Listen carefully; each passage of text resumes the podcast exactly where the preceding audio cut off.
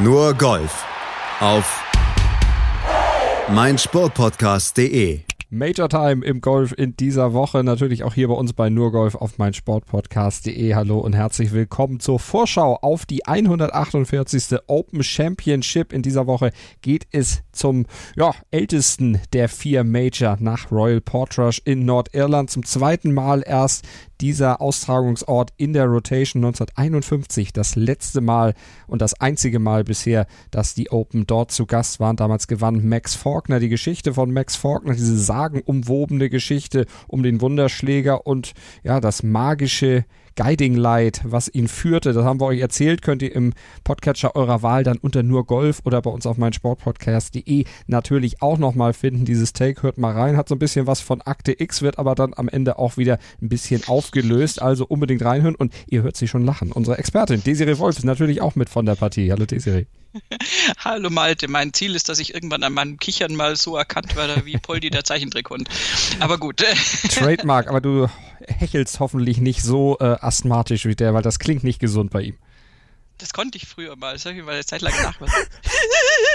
Irgendwie, aber äh, nein, das äh, ist tatsächlich nicht äh, stimmfördernd. Ich glaube auch nicht. Lieber.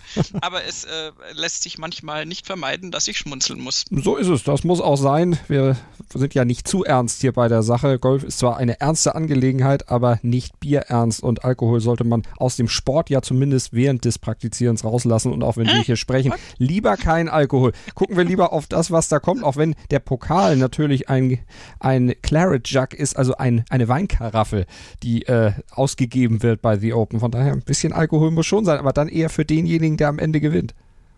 Ja, äh, ganz ehrlich, wenn der den Clary Jug äh, voll macht, dann sollte er Gesellschaft haben, weil sonst geht's ihm ganz schlecht. Da kriegst du eine Alkoholvergiftung. Das ist ein Riesenpott. Und äh, das ist über die Jahre tatsächlich, ich kann mich irgendwie noch dran erinnern. Leider weiß ich es nicht mehr, aber Darren Clark war ja. so einer, der dann irgendwie auch relativ äh, äh, offen war damit, was er tatsächlich in diesen Pott reingeschüttet hat. Also ich, das war auf jeden Fall Alkohol. Ich weiß nicht mehr welcher Art jetzt ganz genau. Und ich äh, weiß sicher, dass er den nicht alleine getrunken hat, no. weil sonst wäre wirklich, äh, äh, ja, also das ist gesundheitsschädlich dann. Aber Darren kann eine Menge vertragen. Da war auch einiges drin, unter anderem auch Guinness. Aber in, im Laufe der Jahre ist im Claret Jug schon ziemlich viel drin gewesen. Also da hat ja schon jeder was eingefüllt, was er dann auch gerne trinkt. Also da können auch die Amis, ich glaube, die haben sogar Cola da reingegossen, was was dann schon nicht mehr so ganz schön ist. Aber es gab einiges. Äh, einigen wir uns darauf. Aber genau. Royal Portrush, ein neuer Kurs, der da in der Rotation ist, auch wenn es vor 68 Jahren mal eine Austragung gab. Aber es ist trotzdem eben Neuland, weil auch der Kurs vor kurzem erst renoviert wurde, vor zwei Jahren, also komplett umgebaut wurde. Richtige Erfahrungswerte haben wir noch nicht und haben entsprechend auch die Golfer natürlich nicht, die da an den Start gehen, vielleicht mit Ausnahme der Nordiren, die das Ganze dann sich vielleicht schon mal öfter angeguckt haben. Darren Clark sicherlich, aber vielleicht auch Rory McElroy, der ja die Open Championship natürlich schon so als großes Ziel jetzt ausgegeben hat, weil er will ja unbedingt noch einen Major in diesem Jahr gewinnen und die Chancen schwinden ja jetzt so langsam. Letzte Chance. Ja, dann nehmen wir doch mal das.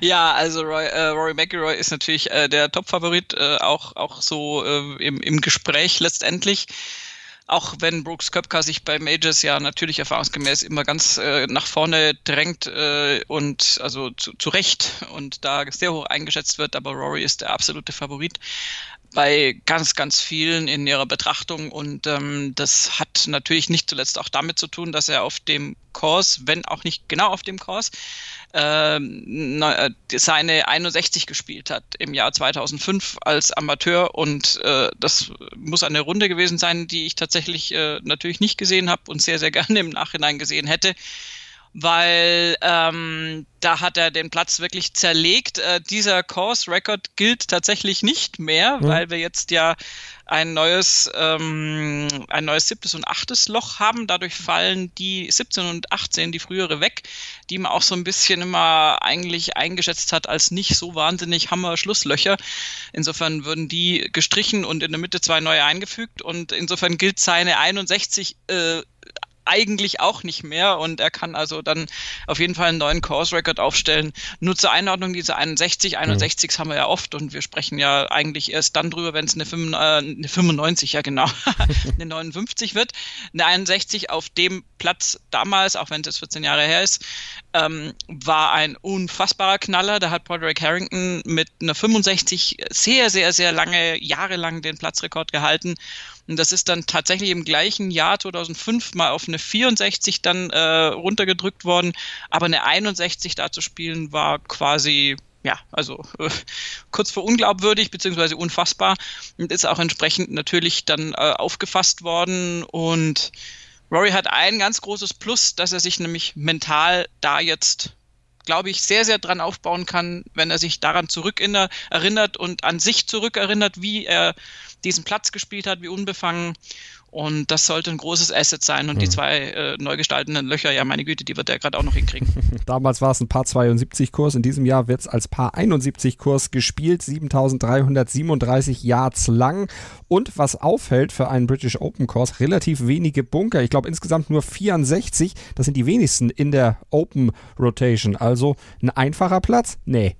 ja, nee, echt nicht. Ähm, ist tatsächlich so, du hast völlig recht. Ähm, äh, die Bunkers sind nicht das vordergründigste Asset dieses Platzes. Ähm, aber der, also das ist ein Ding, du musst absolut äh, on point sein mit deinem Spiel. Du musst äh, absolut genau sein und du hast, äh, wenn es dann nicht einer, der immer noch 64 Bunker ist, äh, hast du natürlich äh, Schwierigkeiten in Form des Windes, mhm. der da ja also von überall her und auch mit allen möglichen Windstärken kommen kann. Du hast die Grüns, die sehr onduliert sind, sehr schwierig anzuspielen sind. Die, wo die Bälle auch schwierig äh, zu stoppen sind, weil es gar nicht so einfach ist, einmal Spin drauf zu kriegen. Ähm, und du hast natürlich einfach diese blanke Länge des, des, des Courses. Das ist jetzt auch schon mal, also von ein paar 71 Course ist das äh, schon mal ein ziemliches Brett. Und insofern äh, ja, sind die Bunker gar nicht äh, das erste in der Berichterstattung. Aber ich würde fast, fast äh, die, die Grüns da als, als größte Herausforderung betiteln und da damit musst du dich letztendlich abgeben. Und da hat auch Tiger schon im Interview dazu gesagt, dass das so einfach die Aufgabe ist. Wie kriege ich äh, Spin auf dem Ball, dass ich diese Grüns anspielen kann? Der Platz verhält sich nicht so, wie man es natürlich normal gewohnt ist, ist ein bisschen anders beschaffen, liegt natürlich dann auch mit dem Wind wieder ganz anders in der Einschätzung. Und insofern ist das wirklich ein ganz, ganz, ganz entscheidendes Moment, wie wie komme ich da äh, aufs Grün und wie platziere ich da den Ball, dass ich vielleicht auch nicht zu viele Wellen dann noch bis zur Fahne habe. Also das ist die Aufgabe für Rory McIlroy, für Brooks Köpker, die beiden haben wir schon genannt, aber auch für Tiger Woods. Und bei dem wird natürlich auch dann wieder drüber gesprochen, na schafft das jetzt bei The Open den Titel mal wieder zu holen, kann er dann den nächsten Major-Sieg einbuchen, nachdem es ja schon mal geklappt hat in diesem Jahr beim Masters nämlich? Und kann er denn? Desiree, was glaubst du denn? Wie hat er sich denn vorbereitet?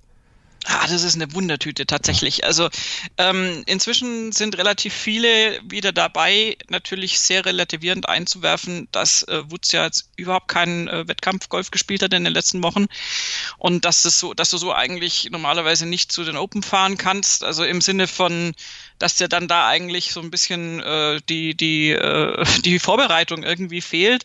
Und man weiß natürlich nicht ganz genau, wie es ihm geht und man weiß auch nicht ganz, warum er sich genau so rausgenommen hat. Natürlich ist die größte Aufgabe von Tiger Woods äh, jetzt nicht sich um seinen Schwung zu kümmern, sondern sich tatsächlich um seinen Körper zu kümmern, dass der nämlich äh, den Schwung überhaupt ausführen kann. Äh, ja, es ist, also er muss mit wahnsinnig verkürzter Vorbereitung auskommen. Das, das ist schon klar. Er hat auch am Dienstag schon mehr oder weniger zugegeben, dass sein Spiel jetzt nicht, äh, er hat, also Zitat gesagt, not quite as sharp as I'd like to have it right now. Ähm, was hat er gemacht? Er war tatsächlich Elefantenreiten.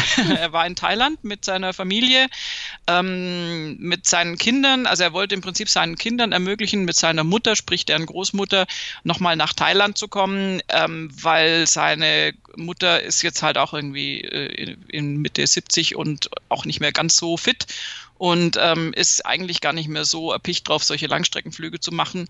Und das wollte er aber seinen Kindern nochmal ermöglichen. Und ähm, da waren sie dann auch tatsächlich, haben ein Touri-Programm gemacht und auch tatsächlich eben Elefanten gesehen und sind wohl auch auf einem Elefanten geritten. Und insofern hat er, war es jetzt nicht das Schlechteste sein muss, zumindest die Birne komplett frei, weil er da, also soweit du die komplett frei haben kannst als Spitzensportler, aber er hatte auf jeden Fall komplett Ablenkung. Also er saß es nicht zu Hause und hat auf, auf äh, eine Driving Range gestarrt und vielleicht nicht spielen können, sondern er war im Urlaub, er war abgelenkt, er hatte Familie um sich und jetzt ist wirklich, äh, ja, also ähm, absolut spannend für mich null einschätzbar, wie er dann tatsächlich da auf den Platz kommen wird. Er hat natürlich wahnsinnig Erfahrung und äh, kann damit sicher so ein paar Sachen ausgleichen, aber ich, ja, also ist jetzt also, also wahnsinnig übertrieben. Ich kann mich ja kaum mehr erinnern, wie er aussieht, wenn er Golf spielt. Also er war jetzt wirklich seit den US Open gar nicht mehr irgendwie zu sehen und ähm, ist jetzt äh, erst seit 2. Juli wieder praktisch im Training überhaupt ähm, zu Hause. Ja, und dann, puh, ja, also er, er, er hat praktisch nur eine bestimmte Menge von, von, äh, von, von Schwüngen körperlich sozusagen überhaupt drin, um sich nicht äh, vorher komplett auszulaugen. Und die muss er strategisch gut einsetzen. Das ist so, dass wie er selbst es beschreibt. Und das ist die Aufgabe, die er ja auch schon bei den anderen Turnierstarts in diesem Jahr hatte. Aber beim Linksgolf ist es dann vielleicht auch nochmal was ganz Besonderes, weil er da ja auch noch die äußeren Witterungsbedingungen noch mit einberechnen muss. Und es kann schon mal ganz schön kalt werden, dann auch an der Küste Nordirlands. Und da kann das dann einem auch mal schön in die Knochen fahren, die Kälte. Und das ist natürlich für einen ledierten Rücken nicht besonders gut. Wir sind gespannt, wie sich Tiger dann damit auch schlagen wird. Brooks Köpker hatten wir eben schon kurz angesprochen, der ja eine tolle Major-Bilanz in diesem Jahr hat. Er selber sagt aber, ja, so toll ist das gar nicht. Ich hasse es, Zweiter zu werden. Kann man irgendwie verstehen. Ein Major hat er gewonnen, zweimal wurde er Zweiter. Auch wenn das vor ihm auch noch keiner geschafft hat, bei allen Majors eines Jahres mindestens Zweiter zu werden, noch einen zweiten Platz auf diese Historie kann er wahrscheinlich pfeifen. Ja, die Probleme von Brooks Köpka, die hätten, glaube ich, viele gern. ähm, der ist äh, ja inzwischen ja irgendwie auch so eine Marke in den Interviews und äh, ist natürlich nicht zufrieden, wenn er nicht alles gewinnt, was sich da majormäßig vor ihm ausbreitet. Ähm, ich würde tatsächlich Sachen, das, äh, sagen, dass er äh, in dieser Woche auch wenn er selbst behauptet, er würde sich da ja überhaupt nicht irgendwie extra darauf vorbereiten und er hat so sinngemäß gesagt, ja, wenn ihr mich im Fernsehen seht äh, bei den Turnieren, das ist halt, wenn ich Golf spiele. Also jetzt so, kam so die Underline raus, ich äh, stehe da jetzt nicht davor und danach noch stundenlang auf der Range. Und ähm, das äh, er ist auch nicht so der übermäßige Practice-Round-Spieler.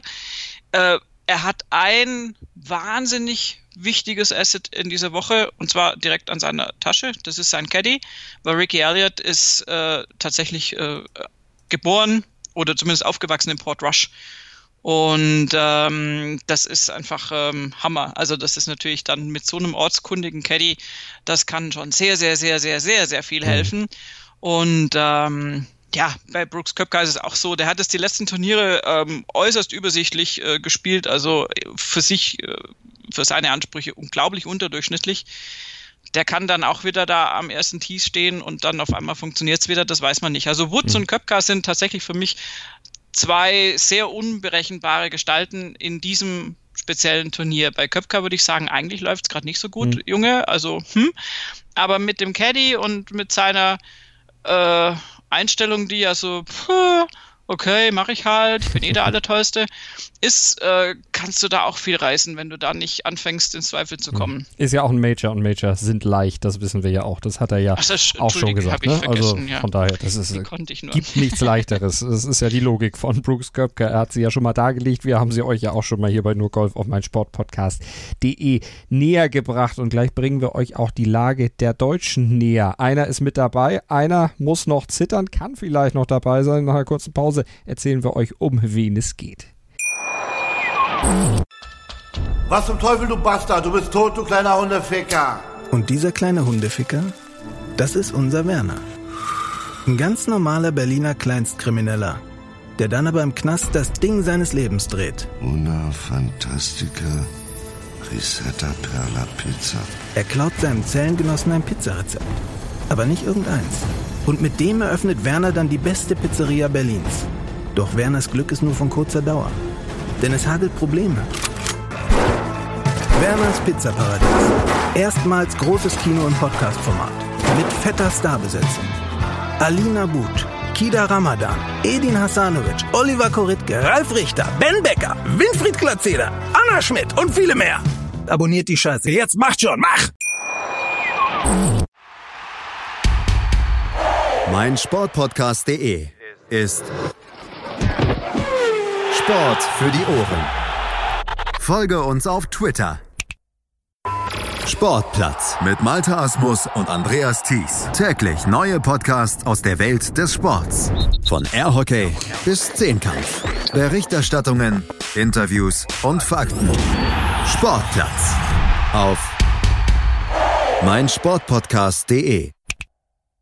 Nur Golf auf mein Sportpodcast.de mit der Vorschau auf The Open 2019 und wir schauen auf die beiden Deutschen, die nicht beide mit dabei sind. Einer ist erst mit dabei, der andere muss noch zittern. Martin Keimer muss nämlich zittern, Desiree.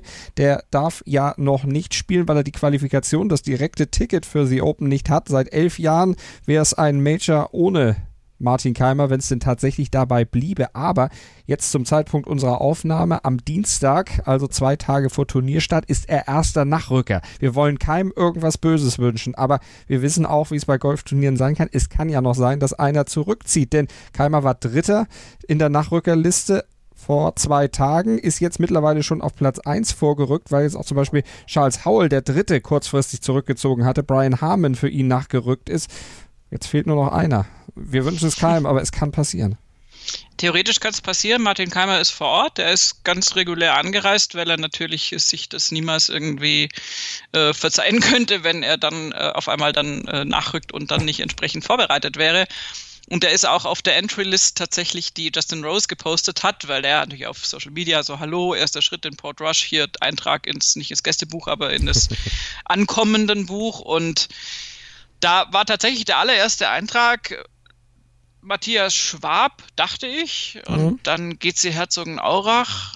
Ich dachte, hä, das verstehe ich jetzt irgendwie überhaupt nicht. Erstens ist das Schwab so komisch geschrieben und warum sollte der als Österreicher mit GC Herzogenaurach da genannt werden? Und dann war das natürlich Matthias Schmid, von dem du gesprochen mhm. hast, auf den kommst du sicher gleich. Genau.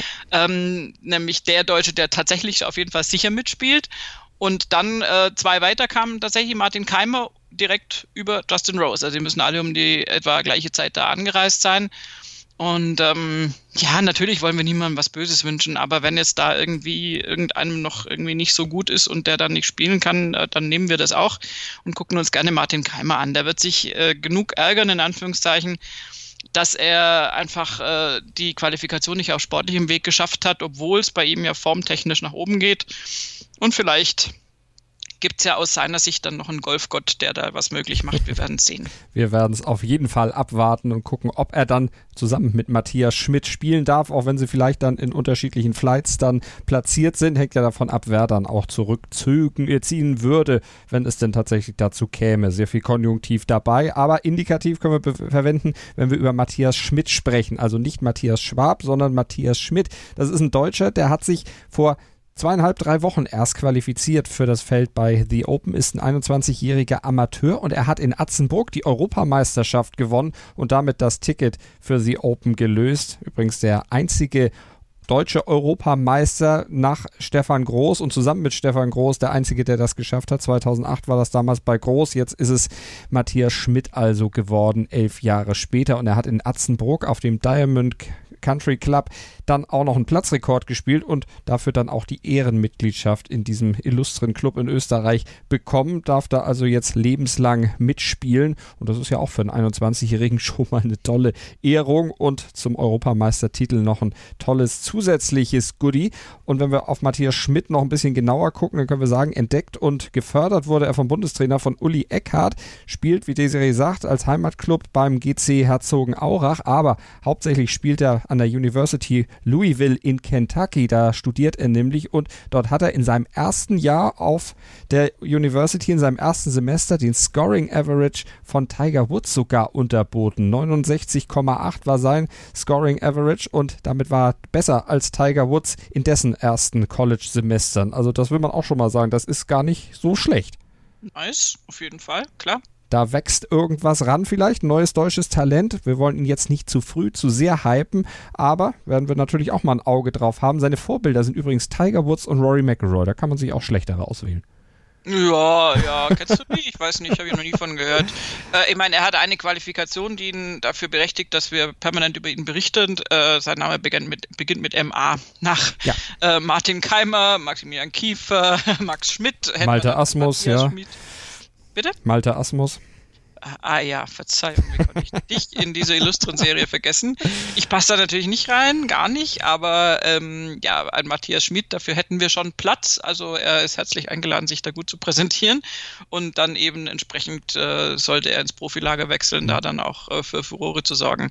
Ähm, startet übrigens mit Romain Longasque und Richard Sterney und ja. ähm, Romain Longasque ist tatsächlich auch in diesem Schwung da angekommen, also auf dieser Entry-Side ähm, war Romain Longasque dann direkt unter Justin Rose. Also ganz, ganz witzig. Sowas sieht man ja selten. Da ist man mhm. ja tatsächlich darauf angewiesen, dass die Spieler mal so einen Social Media Post machen. Und äh, insofern äh, reisen die dann manchmal völlig zufällig natürlich in, schon in der Flight-Konstellation an. Passt manchmal. Also, aber Schmied hätte sich wahrscheinlich eher gewünscht, mit Woods oder McElroy in einen Flight zu kommen. Aber na gut, da ja, weiß man ja, ja auch, dass das dann nicht unbedingt sowas erfüllt wird. Rory McElroy in einem Flight mit Gary Woodland und Paul Casey und Tiger Woods der ist zusammengruppiert worden. Das kannst du mir sicherlich sagen, die Serie. Das kann ich sagen, mit Matt Wallace und genau. Patrick Reed. Hammer. da freue ich mich jetzt schon drauf. Oh Gott. Unglaublich. Zwei Tage lang. Das ist, das ist der Knaller. Matt Wallace ja. ist übrigens auch einer, den ich nicht unterschätzen würde auf, auf so einem Terrain. Und Tiger Woods startet tatsächlich Ortszeit äh, 3.10 Uhr PM, also nachmittags erst. Und er ist auf Golf TV äh, gefragt worden, wie er das dann so angeht, wenn er um, um nachmittags um drei erst startet, dann natürlich am nächsten Tag in der Früh, aber eben am ersten Tag so spät. Und dann hat er gesagt, naja, man geht ja davon aus, oder man hofft ja, dass man, also nach diesem ersten Tag, wie er jetzt ausgelost wurde, auch am Wochenende entsprechend spät startet. Das hieße eben natürlich Samstag, Sonntag in Contention zu sein, in den letzten Flights zu sein. Und, ähm, und Tiger Woods hat tatsächlich gesagt, dass er den Morgen dann damit verbringt, vom Fernseher zu sitzen und die Übertragung zu gucken. Er sagt, gerade bei den Open guckt er sich das an, was die Spieler vom Team machen, wie sich das alles so auswirkt, welche Schläger die verwenden. Und ich hätte niemals, also ich, ich habe eigentlich nicht so drüber nachgedacht, was Tiger Woods morgens macht, wenn er nachmittags startet. Aber auf die Frage hin war ich wirklich eher überrascht, dass er eisenharte Konkurrenz abcheckt und wirklich guckt, was machen da die anderen. Mhm klar ist das, also ich meine, ich würde das sicher auch machen, weil ich äh, ja auch jetzt nicht so viel äh, Erfahrung und nicht so viel Informationen habe. Aber er sagt wirklich, also gerade auch bei so einem Platz ist das für ihn äh, total interessant und sehr, sehr wichtig, dann zu gucken, wie, wie das, also auch wenn die anderen dann diese Schläger spielen, wie sich dann so verhalten, weil er sagt, das ist halt auf solchen Plätzen auf den Linkscourses halt einfach nicht ganz normal, wie so ein Ball auch letztendlich, ob die Spin annehmen und äh, wie die sich dann auf den Grüns verhalten. Und äh, insofern wird er sich da ein bisschen Informationen holen. Das finde ich, äh, finde ich eine nette mhm. Information. Das hätte ich nicht gedacht, dass das tatsächlich so läuft. Also mal gucken, was Tiger Woods sich dann abgucken kann bei den ersten Flights, die auf die Bahn gehen. Als allererster übrigens Darren Clark, der darf als Lokalmatador und natürlich ehemaliger Open Champ dann auch den ersten Abschlag machen. Große Ehre dann auch für ihn in seiner Heimat. Ja, da, da musst du dich ehrlich gesagt auch erstmal dazu bereit erklären. Was natürlich, ich meine, es ist jetzt nicht so ganz so prestigeträchtig wie der Ehrenabschlag da beim Masters, aber es ist schon natürlich auch so eine Nummer, so ein Ding zu eröffnen. Das ist große Ehre, aber eben auch eine große äh, also dann doch auch wieder ein großer Druck, mhm. äh, weil es, äh, ich meine, das ist jetzt nicht der Ryder Cup und das erste Tee, aber er muss da natürlich in seiner Heimat, da will er dann schon auch was Schönes irgendwie abliefern und dann ist es also auch gar nicht so ohne, finde ich, ja. wenn du dann da nicht so im üblichen Feld, im üblichen Ablauf so ein bisschen dich reinmischst, sondern wirklich als Erster da stehst. Aber Darren Clark, der hat Erfahrung genug, der kriegt das hin. Genau, mit einem Amateur James Sugru zusammen und mit Charlie Hoffman. Das ist noch ein eher ja, konservativer Flight, würde ich mal sagen. Wir hatten ja vorhin schon den etwas interessanteren mit Tiger Woods, auf den du dich ja schon sehr freust, zusammen mit Patrick Reed äh, hingewiesen. Gibt auch ein paar mehr, die man hervorheben kann. Es ist ein Major, die Weltelite ist am Start, also von daher ist alles dabei, was Rang Rang und Namen hat und von daher sind die Flights natürlich auch entsprechend interessant. Baba Watson, Eddie Pepper, Rafa Cabrera Beo, das kann Alla. sich zum Beispiel sehen lassen. Genau, in Polter, Sanjay Im und Kiradech Afin Bahnrad, das fällt da so ein bisschen ab, aber auch das ist ah, interessant. Ah, ah, na? Das ist ein Flight. Sanjay Im ist ja ein totaler ähm, Newcomer auf der, auf der PGA Tour. Äh, dem da kann ich jetzt überhaupt nicht prognostizieren, wie der sich auf so einem Linkskurs hm. zurechtfindet. Es kann sein, dass er da beim ersten Mal komplett untergeht.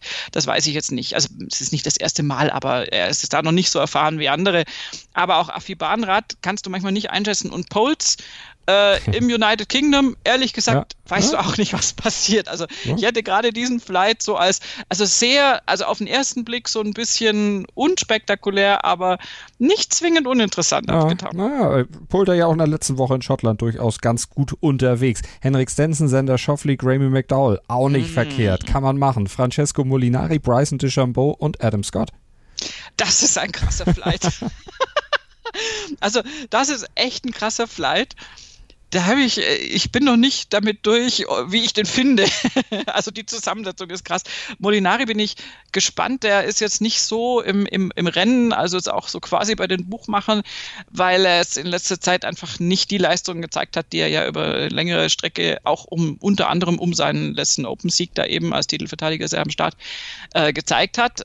Ähm, da weiß man jetzt nicht so ganz genau, wie, in welcher Form er da jetzt anreist. Bryson de Chambeau in, in sehr guter Form, hat natürlich auf der PGA Tour jetzt reüssiert, aber äh, also ziemlich reüssiert, aber ähm, der ist jetzt wiederum ja dieser, dieser Analytiker und, mhm. und also wenn der sich äh, blöd gesagt, auf einem amerikanischen Mainstream-Kurs schon so viel Gedanken macht, wie er was macht. was macht der denn da in Royal Port Rush? Also das ist ja da, äh, geht er wahrscheinlich irgendwie mit einem Vermessungsband rum oder irgendwie so. Also das ist, äh, das ist nicht böse gemeint, aber nee, Bryson DeChambeau mit seiner Herangehensweise an das Golfspiel hat da richtig Arbeit zu tun. Ähm, jetzt nicht, dass er das nicht ohne könnte, aber er glaube, um, um sich wohlzufühlen, wird der eine unglaubliche Vorbereitung da machen müssen und, und, und äh, da seine Berechnungen anstellen. Das ist gar nicht lächerlich gemeint, mhm. sondern das ist einfach sein Stil. Adam Scott, äh, ja, Hammer. Ich meine, sehe ich natürlich gern, sieht halt, äh, wenn er nicht gerade pattet, auch einfach fantastisch aus, wie er schwingt. Übrigens, kleine Information am Rande. Äh, Adam Scott hat sich tatsächlich von dem Schwungcoach von Matthew Wolf ähm, Rat geholt. Das ist schon irgendwie ein bisschen länger her, vor ein paar Monaten. Aber äh, das ist auch ein Zeichen, dass dieser Schwungcoach von Matthew Wolf, ja, der, der ja diesen ab, ab also wirklich abartigen fast schon Schwung von Wolf äh, durchgehen lässt, so wie er ja. ist, mit all seinen äh, Fury, Furykesken äh, Verästelungen da im, im, im, äh, in der Ausholbewegung. Mhm. Ähm, der hat tatsächlich auch natürlich noch andere Tourspieler äh, mal betreut und Adam Scott war auch bei ihm. Das fand ich jetzt total witzig, weil die Schwünge von Adam Scott und Matt Wolf mhm. könnten nicht weiter voneinander mhm. entfernt sein von der Lehrbuchhaftigkeit. Insofern, das ist also auf jeden Fall ein, ein schöner Flight und die starten direkt vor Rory McIlroy, mhm. der ja dann mit Woodland und Casey, wie du schon gesagt hast, auf, ja. auf den Platz geht und da wird dann sowieso die Post abgehen, rein einfach nur wegen Rory. Ich lese mal noch ein paar weitere vor. Fowler, Kisner, Matsuyama, Jim Furyk, Sivo Kim und Jimmy Walker. Da guckt Desiree dann wieder ganz genau hin, um sich ein bisschen was bei Jim Furyk noch abzugucken. wir, machen einfach weiter. Justin Thomas, Tommy Fleetwood und Torbjörn Olesen. Da guckst du aber wieder hin. Ja, ja, also da, also wer da nicht hinguckt, der ist selber schuld. Äh, Justin Thomas, Tommy Fleetwood, Torbjörn Olesen ist, ein, ist natürlich wirklich einer der Knaller-Flights jetzt, weil du mit Justin Thomas jemanden hast, der, der natürlich sowieso hochplatziert ist in der Weltrangliste und einfach auch eine coole Art hat zu spielen, durchaus mit so einem Kurs zurechtkommen könnte, auch wenn es bei ihm in letzter Zeit auch nicht ganz so schick läuft, wie er sich das vorstellt. Tommy Fleetwood, hm, gleiche Rubrik wie Poles würde ich auf gar mhm. keinen Fall unterschätzen. Und Olesen ist auch äh, eigentlich nicht, nicht so weit weg von einer Form, die ihn äh, befähigen würde, da in Contention zu sein. Also die drei ähm, spielen auch Hammergolf, einfach alle drei. Und da sieht es ehrlich gesagt auch bei allen dreien mhm. wirklich ganz großartig aus. Also großartig im Sinne von nicht Furyk und nicht Wolf, also keine großartigen Abweichungen, sondern die haben einfach ganz, ganz tolle Golfschwünge. Ja. Und wie sie die dann da auf den Platz bringen, das werden wir uns dann anschauen. Das machen wir auf jeden Fall, werden wir dann natürlich auch drüber sprechen. Wir sprechen sicherlich auch über Brooks Köpker, Louis Oosthuizen, Schubanka Sharma, der ja so ein bisschen abgetaucht ist nach seinem starken Jahr dann zu Beginn der letzten Saison. Mittlerweile so ein bisschen mehr unter ferner liefen. Vielleicht kommt er dann auch noch mal wieder hoch. Jordan Spies, auch einer, der unter ferner liefen mittlerweile nur noch läuft, aber der ja zuletzt äh, letzten Turniersieg wirklich The Open hat. Ja, und dann im Flight ist mit Mark Leishman kein ja. Thema und Danny, Danny Willett, den will er doch, glaube ich, jetzt überhaupt nicht vor der Nase haben, wenn es um einen Major-Sieg geht. Also, das, das, fand ich so ein bisschen, ähm, naja, sehr äh, humorvoll, was da ausgelost wurde. Nicht ausgelost, wie das zusammengestellt wurde. Aber gut, äh, why not? Ähm, das ist, ich meine, du hast hier einfach alles am Start, was irgendwie einen Golfschläger halten kann mhm. und in der Weltspitze ist. Und deswegen ist auch zum Beispiel toll, Justin Rose, Tony Finner ja. Und Lukas Bjerregaard. Äh, riesengroße Kerls können, können den Ball unglaublich weit hauen. Also ganz ähnlich tatsächlich auch von der Spielanlage, zumindest Finner und Bjerregaard. Ähm, Dustin Johnson, Jason Day und Keegan Bradley kann man machen, mhm. auch wenn ich Bradley nicht ganz so gerne angucke. Und danach dann, nach dem Dustin Johnson Flight, dann Tiger Woods mit Wallace und Reed. Mhm. Hey, und, danach, und dann haben wir noch nicht mal erwähnt, dass John Rahm danach noch kommt. Ich wollte gerade sagen, das ist eigentlich der, wo ich sage, ich lege mich ja selten mal auf einen Tipp fest oder lass mich da selten drauf ein, wo ich sage, ja, der könnte es machen. Der mhm. ist dran. Könnte ich mir vorstellen, ja. Und also gerade ich bin bei Rory völlig ja? unspektakulär, aber John Rahm ist definitiv, ähm, gehört zu denen, die man da ganz, ganz äh, oben auf seiner Rechnung haben muss. Da würde ich dir auf jeden Fall zustimmen. Und ob er dann tatsächlich am Ende ganz oben ist, das erfahrt ihr natürlich dann am Montag bei uns bei Nurgolf hier auf meinsportpodcast.de. Da fassen wir alles zusammen zu The Open, was wichtig sein wird. Hoffen natürlich immer noch auf Martin Keimer. Aktuell zum Zeitpunkt unserer Aufnahme wissen wir noch nicht, ob er starten kann oder nicht. Aber wenn er nicht startet und sowieso schauen wir dann auch mal besonders auf Matthias Schmidt, werden uns den genau reinziehen, hoffen, dass er auch mal im Bild sein wird und euch dann natürlich alles berichten. Am Montag hier bei Nurgolf auf meinsportpodcast.de. Desiree, vielen Dank. Sehr gerne. Ich habe mich natürlich schockverliebt, weil die war wirklich ganz, ganz klein. So begann die Mensch-Hund-Beziehung zwischen Christina und Tierschutzhund Frieda. Und wie es danach, nach dem ersten Moment der Verliebtheit, so weiterging und welche Klippen es danach zu umschiffen galt, das hört ihr in der neuen Ausgabe von Iswas Dog, dem Podcast für harmonische Mensch-Hund-Beziehungen. Iswas Dog mit Malte Asmus. Überall, wo es Podcasts gibt.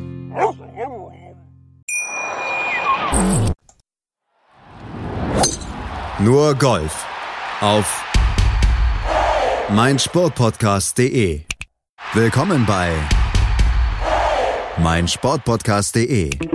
Wir sind Podcast. Wir bieten euch die größte Auswahl an Sportpodcasts, die der deutschsprachige Raum so zu bieten hat. Über 20 Sportarten, mehr als 45 Podcast-Serien, über 9000 veröffentlichte Podcasts und über 5 Millionen Podcast-Downloads allein im Jahr 2018. Wir sind Podcast.